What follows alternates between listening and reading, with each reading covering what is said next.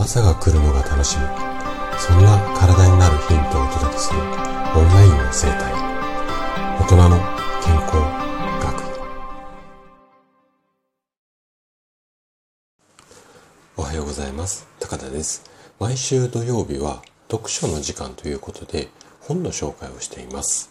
で今日紹介したいのが一生ボケない習慣。こちらのタイトルの本になります。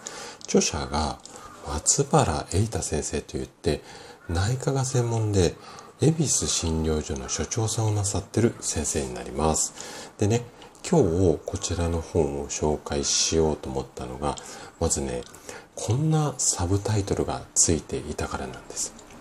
どんなタイトルかっていうと91歳の現役医師がやっている一生ボケない習慣。もうこれだけでなんかちょっと読みたくなりませんか？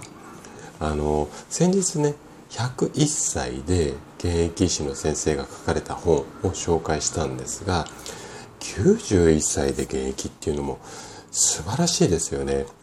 私が91歳の時に果たして先生やってられるかっていうとちょっと自信ないんですが本当に素晴らしいなというふうに思っているのとあとねもう一つお勧めしたい理由があってそれがね習慣っていうことがテーマになった一冊からなんですよね。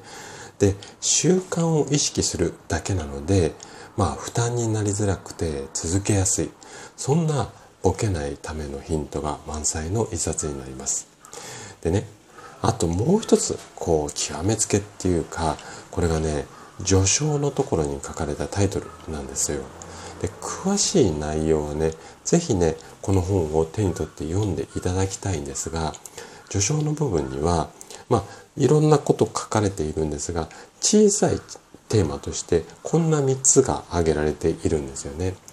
例えばがんより怖い認知症あとはね軽度認知障害の16から41%は回復が見込める。あともう一つが実は100種類以上もある認知症。ね。こんなタイトル聞いただけでもちょっと興味湧いてきませんかね。じゃあ具体的にどんなことが書かれているのか。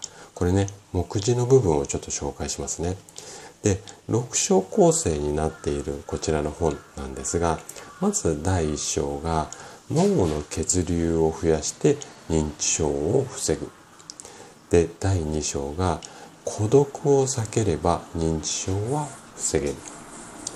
で第3章が認知症を遠ざける小さな習慣。で第4章が高血圧と糖尿病は大きな認知症リスク、うん、この辺りの病気との関係っていうのはね最近かなり医学界では問題になってきている内容です。あと第5章が脳を守るために血圧を下げる方法。で第6章が脳を守るために血糖値を下げる方法、まあ、こんな内容になっています。でいつまでもねボケずにまあそんな強いが思強いね思いがあるあなた。まあ私自身もそうなんですがこういった考えとか思いがあるあなたにはぜひね一読していただきたいそんな一冊です。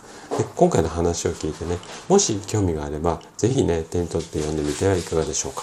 そして例によって例のごとくおそらくね図書館にもあるかなと思います。でもしね図書館になかったり借りるのではなくて購入したいよっていう場合はあの概要欄にリンクをつけてありますので Amazon のリンクつけてありますので是非ねそちら参考にしていただければ嬉しいです。はい。ということで今日も最後まで聞いていただきありがとうございました。今日の話がねあなたの健康のヒントになれば嬉しいです。それでは明日の朝7時にまたお会いしましょう。今日も素敵な一日をお過ごしください。